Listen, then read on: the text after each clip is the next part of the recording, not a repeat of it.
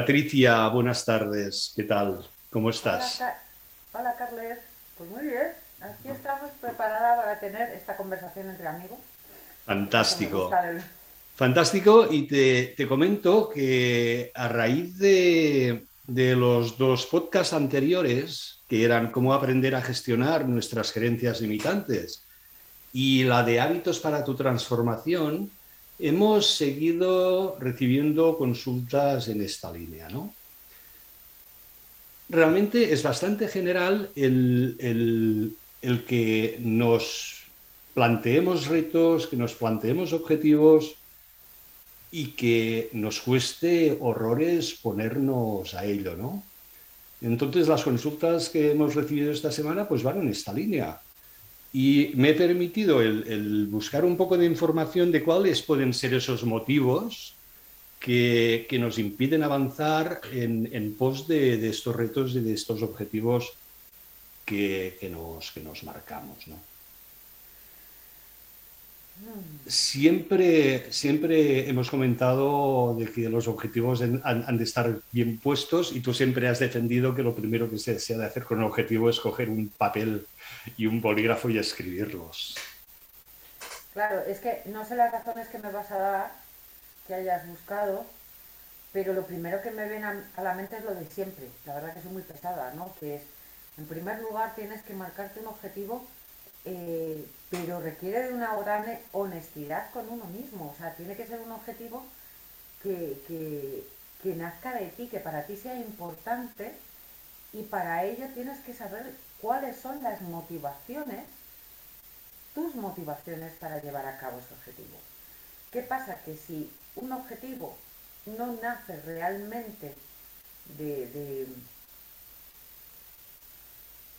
tu ser, por llamarlo de algún modo, eh, eh, es muy difícil que lo lleves a cabo. Si ya es difícil que un objetivo que, nace de lo más profundo, eh, cuando aparecen las dificultades, etcétera, etcétera, lo mantengas, pues si no es un objetivo claro, si no es específico, si no tiene que ver con tus motivaciones, tu, mejor versión, es muy difícil que lo lleves a cabo. Totalmente de acuerdo contigo de, este poner foco, de este, ya sabes que a mí me encanta la, palabra aterrizar, de este aterrizar este objetivo, de ponerlo por escrito, parece que cuando lo pones por escrito empiezas a comprometerte. Mientras no lo has puesto en escrito, mientras no lo has puesto por escrito, tu compromiso con eso pues es mínimo o, nulo. Mm. Y, estoy de acuerdo que tendría que ser el primer paso. Mm, el decir, oye, pues yo quiero esto, pues lo apunto, lo escribo y lo que tú siempre has defendido, escríbelo a mano, que tiene mucha más eficacia que no el hecho de teclear unas teclas. Parece que la conexión con el cerebro es mucho más directa si lo haces a mano. Totalmente, y es más, te diría también porque yo con esto de apuntar llevo toda la vida, ¿no? Pero llevo toda la vida, o sea, te marcas un objetivo, lo escribes un día, ahí lo dejas. Sí que es verdad que tiene más efecto sobre el cerebro, pero es algo que tienes que trabajar de continuo. Quiero decir, o sea, eh, tú no puedes escribirlo un día y cerrar el cuaderno porque te va a olvidar. O sea, cada día tienes que contemplar ese objetivo, escribir los pasos que vas dando hacia ese objetivo. O sea, es una especie de plan de acción. Toda empresa eh, diseña un plan de acción. Pues tú para los objetivos también tienes que diseñarlo y escribir cada día eh, los pasos que vas dando, cómo te vas sintiendo, en qué te vas equivocando, eh, cómo haces para solventar esa equivocación, etcétera, creo que es importante ese compromiso y que haya un cuaderno solamente para ese objetivo. Si por ejemplo es perder peso, lo pones en la primera página quiero perder 5 mm, kilos de peso. Y cada día, ¿qué tengo que hacer para perder 5 kilos? Pues no debo de comer, por ejemplo, hidratos de carbono, hacer ejercicio, em, beber más agua, etcétera. Y entonces todo eso lo vas, y luego al día siguiente, por ejemplo, hoy he bebido tanto, es por poner un ejemplo, ¿no? Pero de esta manera nunca perderás la pista ni, ni te olvidarás Porque lo más fácil es que aunque sea un objetivo de perder 5 kilos de peso, a los dos días se te haya olvidado. Aunque tengas el run run, pero necesitas una disciplina para, para llevarlo a cabo. Es un ejemplo muy gráfico y la verdad es que a mí me resuena mucho eso de, hacer el plan de acción y, el eso de estos objetivos parciales que te pones. Por ejemplo, el, beber pues un litro de agua o litro y medio, dos litros, lo que, lo que, uno, lo que uno decida. El hecho de llegar por la noche o llegar a la mañana siguiente y decir, bueno, ¿y ayer qué hice con eso? ¿Lo hice bien o lo hice mal? Pues me bebí solo dos vasos. Pues, pues bueno, pues lo hice mal. Pues mi objetivo hoy es esto, hacerlo bien, por ejemplo, ¿no? Entonces me resuena, me resuena mucho esto que, esto que, estás, que estás comentando. Ah, claro, además si cada día, y esto solamente por añadir una etiqueta, ¿no? Cada día que lo hagas bien, escribirlo en tu cuaderno o, los avances que vayas dando. Es importante no exigirnos demasiado. Sabes que también defiendo eh, eh, el ir mejorando un 10% cada día. O sea, pequeñitos pasos es mucho más efectivo que, pretender hacerlo todo en un solo día. Si a lo mejor el primer día en esta pérdida de peso que decidimos, tú te has dado cuenta de que es que no bebes la suficiente agua y eso te genera más, ansiedad, estás más deshidratado, no vas bien al baño, por lo tanto te produce inflamación, pues entonces a lo mejor el primer día te puedes proponer el beber más agua y entonces ese mismo día eh, recompensarte por escrito ah, pues mira qué bien me siento, me siento bien conmigo misma, hoy he bebido bastante agua, noto que, pues lo que sea, ¿no? Eh, todas estas, estas cositas. Creo que sí, que, es importante escribir. Totalmente de acuerdo, Patricia. Otra cosa que me resuena, me resuena mucho también es eso de, de esperar el momento perfecto para empezar algo. Esto, esto me recuerda a, no sé por qué, yo, bueno, tú sabes que yo fui mamá muy pronto, con 19 años, y, después a lo largo de mi vida me he encontrado con muchas personas que me dicen, ay, yo es que no, no me puedo quedar embarazada, estoy esperando el momento perfecto. Digo, pues como esperes al momento perfecto no va a ocurrir nunca. El momento perfecto no existe. El momento perfecto no existe. Creo que esa es una justificación que nos damos. Es una manera muy inteligente además, porque aparentemente pareces muy responsable. Eh, te vendes como muy responsable, pero realmente te estás escudando, ¿no? El momento perfecto no va a existir nunca. Dicen que el momento perfecto es ahora. Efectivamente. Efectivamente. Esto es la frase perfecta. Entonces, si tenemos que recomendar algo a nuestros oyentes, es, oye, si tienes un objetivo, empiézalo ahora. Sí, sí. Porque además, otra cosa que me he dado cuenta a lo largo del tiempo es que todas las cosas que no haces se acaban convirtiendo en un ruido en tu disco duro. Y digo disco duro la cabeza. Todo lo que dejas pendiente, que son los pendientes, que acaban haciendo ruido. Entonces tienes dos opciones. O las haces o las borras para siempre. Pero no las dejes ahí para un día perfecto. Porque eso no va a ocurrir. Quítate ruido. Muy vinculado con esto, también lo que encuentro es esa, ese discurso de quiero hacerlo perfecto.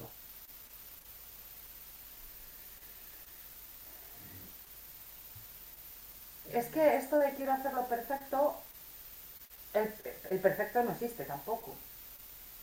La perfección eh, es que deberíamos borrarla del diccionario. Ahora, eh, yo que soy bastante, no sé si exigente o, pues me, me gusta, ¿cómo decirlo? No me gusta, claro, es que hay una diferencia entre ser cutre e ir a por la perfección. Entonces muchas veces a mí lo que no me gusta es hacer las cosas sin, estar yo, ¿cómo decirlo? Eh, esto al final tiene que ver con valores e integridad, ¿no? cuando, cuando eh, vender algo por venderlo sin tú estar del todo convencido, ¿sabes? Hacer ahí como una cosa cutre. No, ¿sabes? Sí, a ver, dime. No, no, un, poco lo que, lo que iba a decir es que entre lo cutre y el perfecto, pues hay todo un, un recorrido, un recorrido ahí. Y a mí me, me, resuena mucho esto que tú también siempre defiendes de, de la regla de Pareto del 80-20, ¿no? Mm. Está la, la, regla de Pareto, me parece recordar que dice que este 20% adicional, que sería lo perfecto, requiere una tal cantidad de energía que es contraproducente el querer llegar a la perfección, porque este último tramo no aporta casi nada al proyecto y en cambio la energía que demanda hace que el proyecto sea inviable. ¿no? A ver, es que todo tiene que, todo procede porque al final la perfección, mm, mm, es que cómo explicarlo, al final eh, eh, todo tiene que ver más con, con una forma de pensar porque tú puedes buscar la perfección porque eres una persona estética y quieres que las cosas estén más o menos bien. Y otra cosa es que te escondas detrás de una supuesta perfección, ¿vale? Eh, para, no llevar a cabo nada. Entonces, o, para retrasarlo, o para no exponerte. O sea, todo depende. O sea, tú sabes que, no, que no va a haber nada perfecto, que yo creo que, estoy un poco en esa línea, pero, pero eh, eh, pero no me bloquea. Me explico, si te está bloqueando, es que no, no, no te está, esa exigencia no te está ayudando. Creo que no, no me acabo de expresar lo suficientemente claro, pero al final todo tiene que ver con una actitud mental. No está mal buscar eh, lo máximo de ti mismo, que al final eso es importante, da lo máximo de ti en todo lo que hagas. Pero no confundamos eso con una supuesta perfección que te bloquea. No sé si ahora me he explicado un poco mejor. Sí, o sea, yo de alguna forma sí que puedo, puedo llegar a entender que esa perfección, partiendo de la base de que no se va a alcanzar nunca esa perfección, sí pueda servir un poco de guía. O sea, yo sé que no voy a alcanzar esa perfección porque lo perfecto no existe, pero sí puedo intentar acercarme lo máximo posible a esa perfección, sabiendo que el último tramo no lo voy a conseguir, pero sí que dentro de mis valores está el acercarme lo máximo posible a esa perfección. No la voy a alcanzar, no me va a bloquear. Habrá un momento que tendré que decir, oye, está lo suficientemente perfecto para mí. Y sigo adelante con esto. Pero es que, claro, estamos colocando de nuevo la perfección fuera. O sea, al final la perfección tiene que ver con unos cánones sociales. Pero tú puedes dar perfectamente, nunca mejor dicho, lo máximo de ti. Luego, evidentemente, si, si trabajamos con contrastes, podremos ver que posiblemente no has llegado a la perfección, pero has dado lo máximo de ti. Entonces yo sí diría, da lo máximo de ti, pero olvídate de la perfección. Porque la perfección es únicamente la comparación.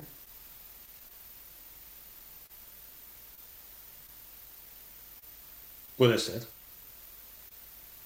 Puede ser que sí que esa perfección la, la pongamos fuera.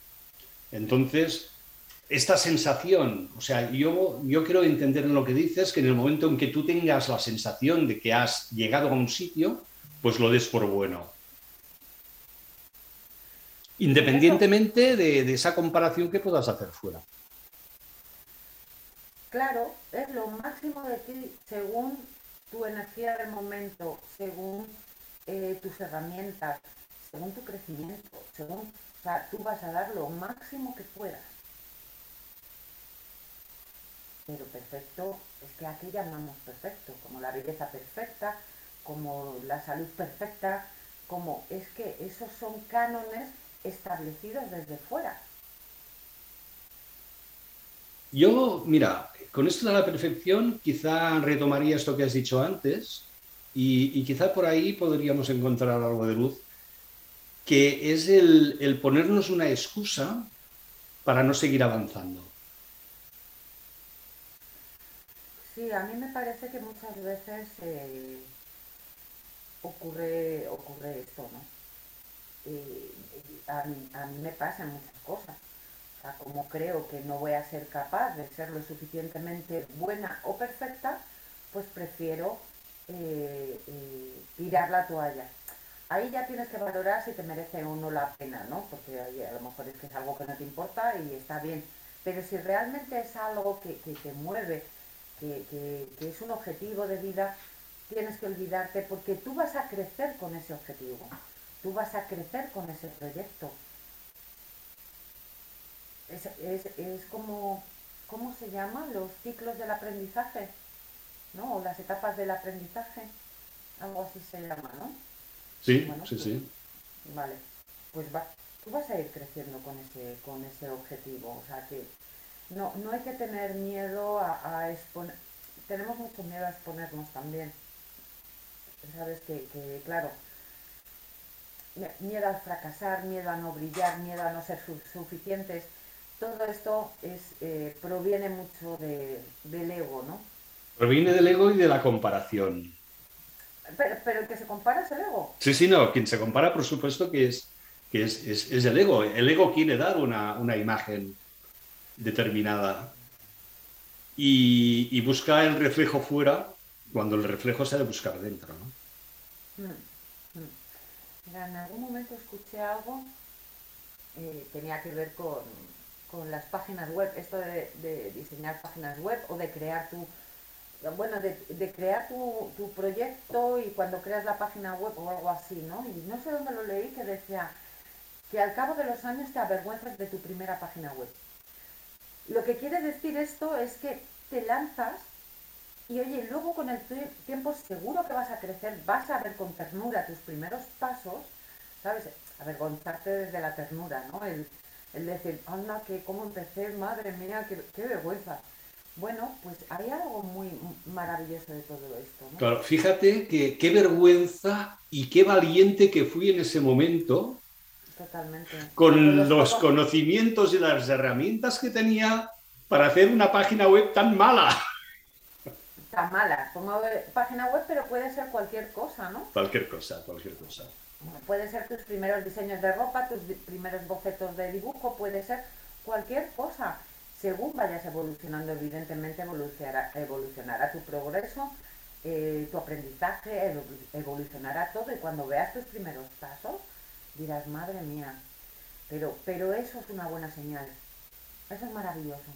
Has hablado de aprendizaje y, y, ese ponerte el disfraz de aprendiz siempre, yo creo que es lo que va a permitir que sigas evolucionando, ¿no? Porque nunca podrás decir, ya he llegado, nunca se llega. Y es posible que ahora tú estés mirando hacia atrás diciendo, qué cutre lo que hice, dentro de 10 años, lo que estás haciendo hoy, digas, ¿cómo he mejorado también, no? Por supuesto. Entonces, si nos ponemos desde esta perspectiva de aprendiz, vamos a, estar mejorando siempre. Que son las dos caras de la misma moneda.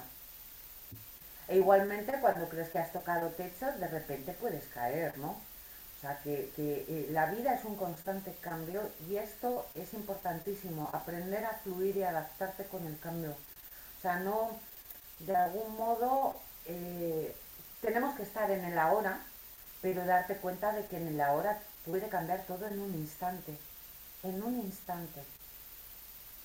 Fíjate que esto me resuena mucho porque también otro de, los, de los obstáculos que, que, salen a menudo es la falta de flexibilidad, o sea, al tener la mente cerrada. Y un poco es lo que me decías tú ahora de, de este pensar que las cosas no van a cambiar nunca y, no darnos cuenta de que sí, de que el cambio es, es, necesario, es, es indispensable y, va a suceder, o sea, todo va a cambiar siempre, ¿no?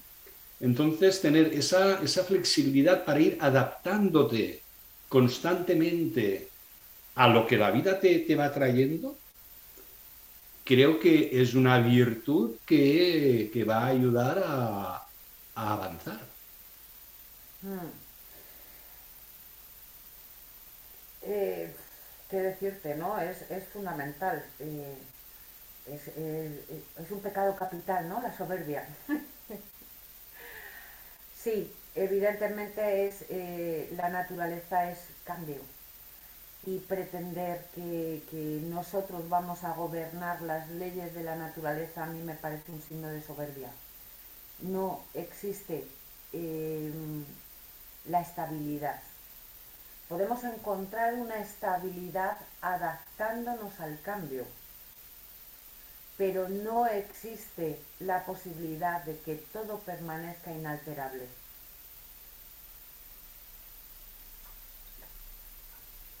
esta, esta estabilidad me, resuena mucho en, buscarla dentro de nosotros, ¿no?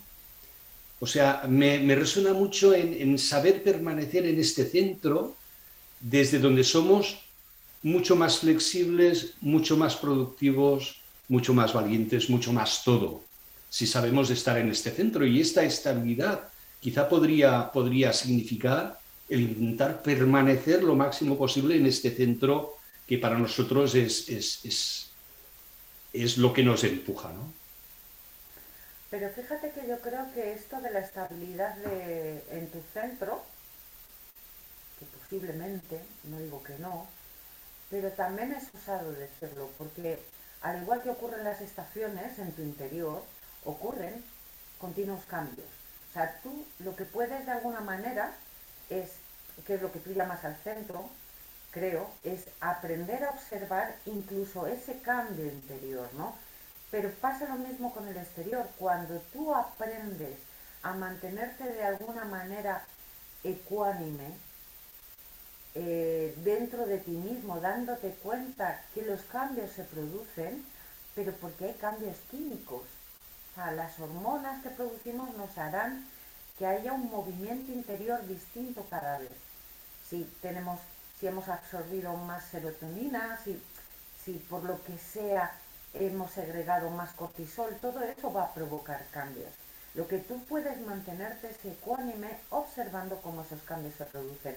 Pero esa estabilidad interna no, van a ocurrir, no va a ocurrir. O sea, tú te puedes mantener, como en el caso exterior, siendo flexible ante el cambio.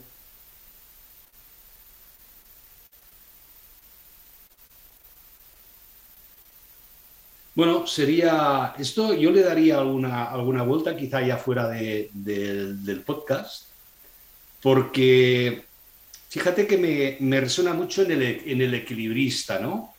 O sea, el, el, equilibrista, para no caerse, ha de permanecer en su centro, independientemente de que, de que en algunos momentos se balancea hacia un lado, se balancea, se balancea hacia otro. Este esfuerzo en mantener el equilibrio, el equilibrista lo tendrá que hacer, se va a mover porque, porque se va a mover, pero su fin es mantenerse en ese centro. Pero bueno, quizá esto puede dar para otro post, para otro podcast completo. Es lo que hemos hablado otras veces de mantenerse al filo de la navaja, es el mismo ejemplo de... Sí, es el mismo ejemplo del equilibrista. Pero en definitiva no es distinto. O sea, puede haber un montón de acontecimientos que haga que el equilibrista se zarandee más, o sea, porque hay causas externas posiblemente dentro del equilibrio, incluso en el filo de la navaja, que te pueden hacer incluso caer. Entonces, bueno, hay que aprender a darse cuenta de que todos esos cambios se pueden producir y que tú puedes estar muy concentrado pero se pueden producir. Y además, cuanta más soberbia tengamos creyendo que lo tenemos dominado, más llegará la vida para zarandearnos. Porque al final eh, hay momentos y esto es una creencia muy personal. Y yo vuelvo con romper los límites. Hay veces que creemos que no estamos avanzando, que a lo mejor estamos en un momento de crisis interior, de, nubarrones, tormenta, etcétera, interior, y enseguida, claro, como estamos dentro de, de, este mundillo de crecimiento personal, nos creemos que es que no hemos avanzado nada. Pero todo lo contrario, a lo mejor es que estamos rompiendo las costuras. Y romper las costuras, que significa expandirte un poco más, duele. Duele. Has llegado a un tope. Ahora hay que romper. Bueno, dicen que las crisis son los momentos de cambio y que las crisis no son negativas, que los cambios se producen gracias a las crisis. Entonces, yo no sé si esto te puede resonar, estos nubarrones internos que, le podamos llamar crisis y que a partir de ahí aparezca algo nuevo. Es que fíjate que, yo hasta, hasta pensaba decir, bueno, ¿y, qué pasa si el equilibrista se cae? Pues que cambia de paradigma y a lo mejor ese, ese nuevo paradigma es señal de crecimiento. Es que además el equilibrista antes de, ponerse en escena se habrá caído mil veces, ¿sabes? Entonces, bueno, eh, lo de las crisis, sí, es verdad que se dice, es verdad que yo también lo comparto, es lo que te, lo que te comentaba de romper las costuras, que a mí ya sabes que me gusta mucho esa expresión. Ahora, habría que ver qué tipos de crisis estamos hablando, porque muchas veces debido a no tener objetivo, a no marcarte bien el rumbo a seguir, podemos tener crisis que no tienen más, o sea, que tiene que ver con Em, con una falta, digamos, de organización en tu vida. Entonces ya yo no lo denominaría tanto crisis, aunque sea crisis, sino, bueno, sí, claro, al final es una crisis porque la vida te está diciendo, oye, a ver si te pones ya. Siempre hay algo en tu interior que te está diciendo que tienes que superar esos, esos límites, ¿no? Pero bueno, que una cosa es que venga una ráfaga de viento al equilibrista, que esto en definitiva pues es algo que no, podemos controlar, y otra cosa es pues estas crisis que de alguna manera eh, vienen provocadas más por, no coger las riendas de tu propia vida.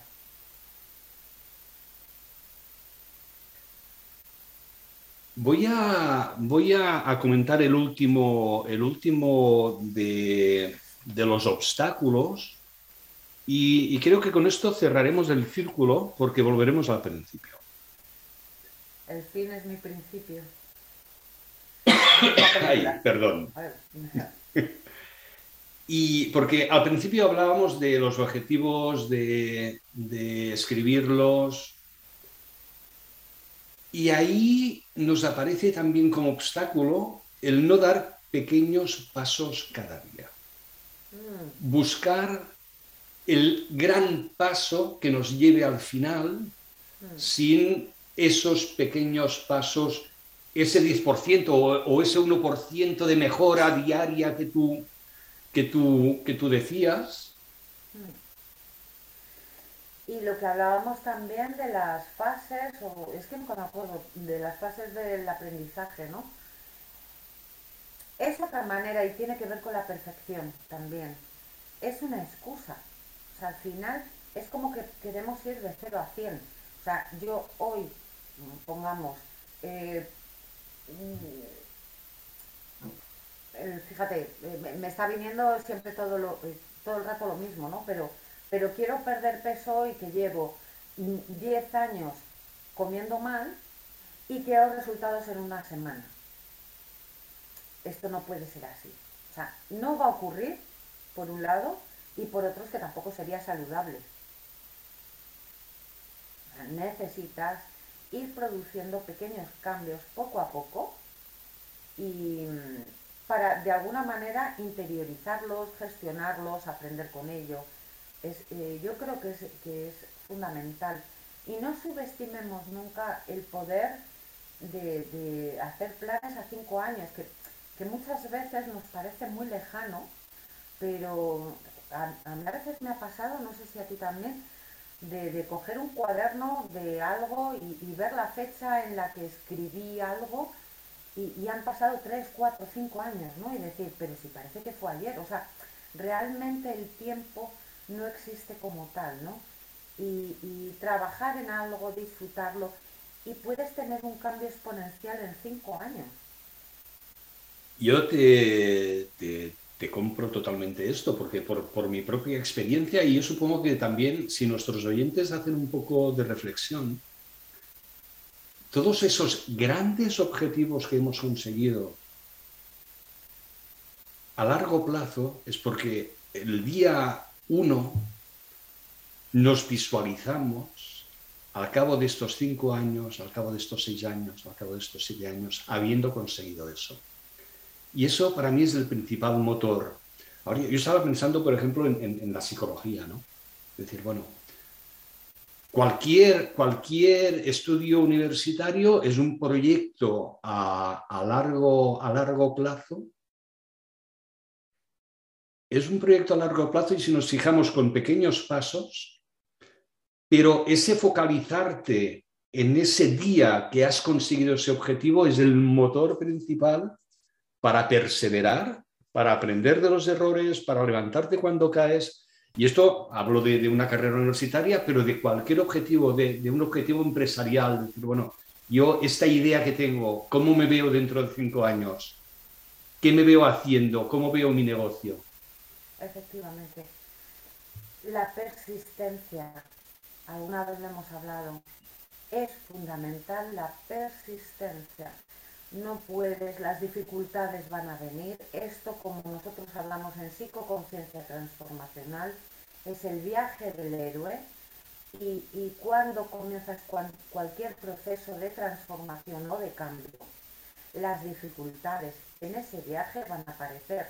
Fíjate, en el viaje de Ulises aparecen pues, los, los contratiempos, las dificultades, los enemigos. Es una representación arquetípica de lo que es un proceso de transformación en el ser humano. Entonces, si tiramos la toalla en la primera dificultad,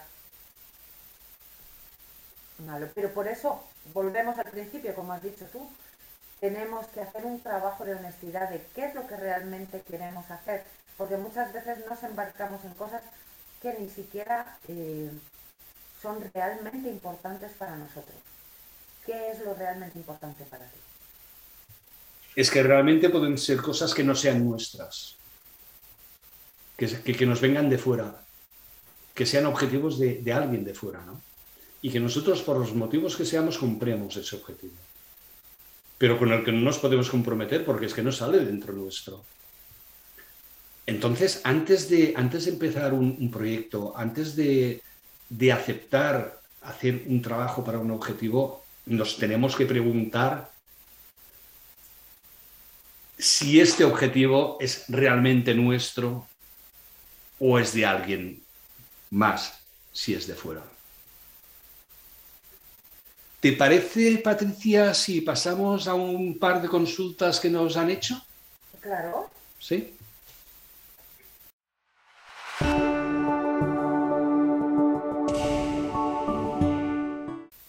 Pues mira, tenemos a Aurora, que seguramente van a estar contestadas con todo lo que hemos dicho hasta ahora, ¿no? Pero Aurora, Aurora nos dice, no dejo de pensar en cosas que deseo hacer, pero nunca acabo concretando nada. ¿Por dónde empiezo? A ver, esto es Sí, lo hemos contestado en, varias ocasiones. Primero está el tema de los... Bueno, primero de lo, lo primero de lo primero es saber si esos deseos que dice tener son realmente deseos que realmente quiere eh, manifestar, por poner una palabra, ¿no? O llevar a cabo o, lograr, no sé. Eh, esto requiere de un gran trabajo interior y, y, ya sabes que me encanta la palabra honestidad con uno mismo. Luego está el tema de los pendientes.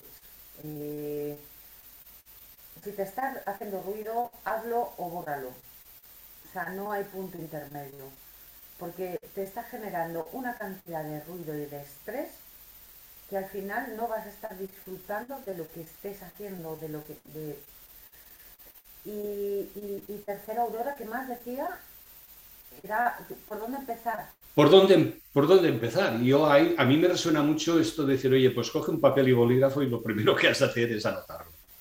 Claro, anota lo que realmente quieres y, y luego, si lo que realmente quieres, lo quieres hacer, quizás, porque claro, no podemos incluir nada nuevo sin vaciar primero. Entonces, si tú tienes un objetivo y lo quieres cumplir, seguramente hay muchas cosas en tu día a día que te sobran y que puedes eliminar. Porque si no, seguramente eh, hay un problema de gestión de tiempo. Entonces, como, como hablábamos ayer con, otra, con una alumna, eh, vamos por la vida como pollo sin cabeza. Y al final, cuando no tenemos una planificación y nos organizamos, que para esto no hace falta ser demasiado exigente, sino saber hacia dónde quieres dirigir tu vida y lo que a ti te hace bien y cuáles son tus prioridades. Porque cuando tú no lo tienes claro vas a acabar eh, dejándote llevar por cualquiera o por cualquier cosa que ocurra o hay otra frase muy buena que dice me ocupo tanto de lo urgente que se me olvida lo importante, ¿no?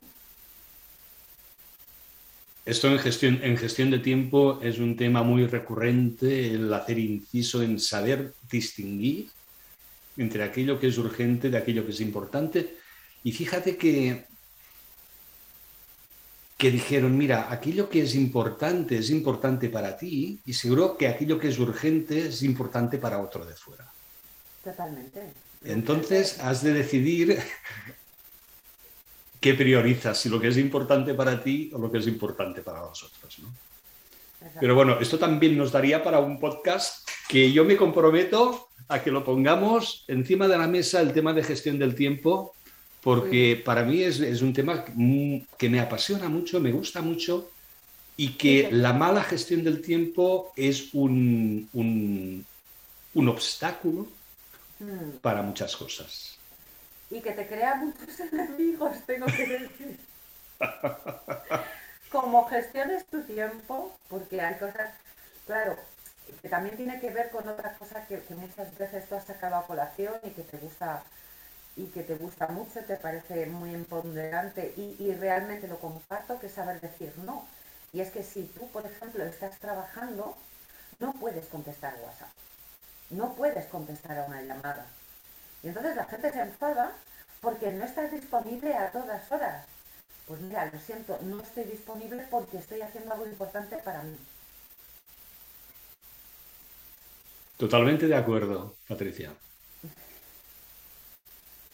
Totalmente de acuerdo y es cierto que todas las nuevas tecnologías dan la sensación de que sea una excusa eso de decir no estoy disponible.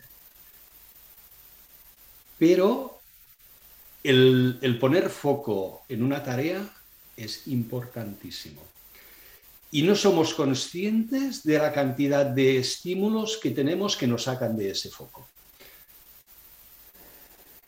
La tecnología es maravillosa. Yo creo que, la tecnología nos está aportando una comodidad, una facilidad, un progreso, una evolución impresionante. El tema es que tú estés preparado para gestionarlo. No hay nada de malo por utilizar la tecnología. Lo malo volvemos a lo mismo, es que tú te escondas detrás de la tecnología. Es que tengo tantas llamadas que no me da tiempo a terminar mi... Esto es una cosa. Apaga el teléfono. Hay un botón maravilloso que dice apagar. No sabemos hacerlo. Vamos a, a la segunda consulta, David. David nos dice, dice, es un tema recurrente en mi vida que cuando me planteo un reto un poco más ambicioso de lo normal, yo mismo me digo que no es posible, incluso antes de empezar a verlo en serio. Dice, querría cambiar esto, pero no sé cómo hacerlo. Bueno, fíjate que hoy he escrito un, post en nuestra página de IGEA que tiene que ver con, la sana, con la sana autoestima. Eh, fíjate si, David, si eh, la persona que soñó con volar hubiera pensado que eso era imposible, ¿no? Ahora no tendríamos aviones, por ejemplo. Eh, no hay nada, esto quiero tener cuidado al decirlo, pero bueno, entendamos que con el debido tiempo, el debido trabajo, el debido crecimiento, no tiene por qué ser nada imposible siempre y cuando, siempre y cuando sea mm, más o menos realista. Ponemos el ejemplo de siempre. Ahora con la edad que tengo no voy a ser medallista olímpica. Sería absurdo. Pero hay ciertas cosas que lo único imposible, alguna vez leí, que imposible solo significa que llevará más tiempo. Te compro totalmente esto. Mira, me, me venía a la mente, y alguna vez lo hemos hablado, el magnífico Leonardo da Vinci. Leonardo da Vinci diseñaba cosas que en ese momento eran imposibles.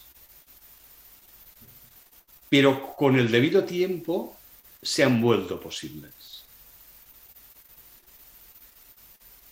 Con lo cual quizá el imposible no, no tenemos que cogerlo como un valor absoluto, sino como una cosa relativa. No es posible ahora, en estos momentos, con los recursos que tengo. Pero si mañana tengo más recursos, esto es posible. Claro, esto es posible y luego no quiero perder de vista lo de la sana autoestima. Cree en ti, confía en ti, confía en tus sueños. Es que no has venido a otra cosa en la vida, no has venido a pagar facturas. Porque si es para eso, apaga el vámonos.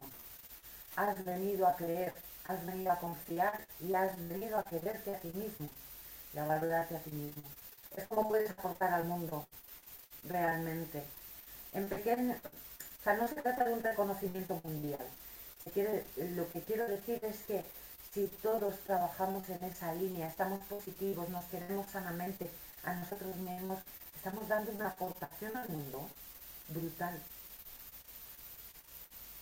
Brutal. Yo creo que es, un mensaje perfecto, Patricia, como colofón al podcast de hoy. Qué bien, y son tan divertidos que me estaría horas, pero sí podrían ser aburridos.